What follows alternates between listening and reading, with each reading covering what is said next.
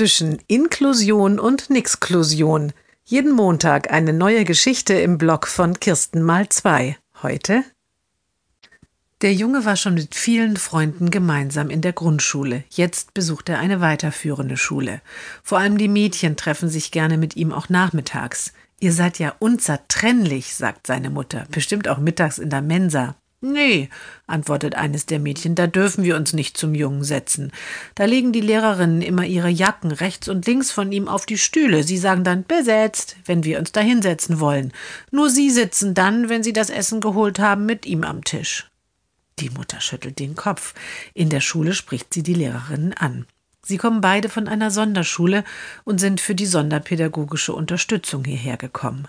Sonst ist der Junge einfach zu abgelenkt, erklärt die eine. Und ist dann nicht richtig. Wir haben an unserer Schule damit gute Erfahrungen gemacht, ergänzt die andere. Wir sind aber nicht an Ihrer Schule, antwortet die Mutter und versucht ruhig zu bleiben. Hier an dieser Schule dürfen sich alle Kinder aussuchen, wo und mit wem sie in der Mensa sitzen wollen.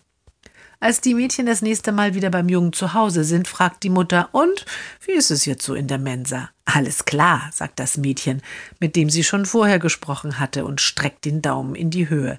Jetzt sind wir überall unzertrennlich.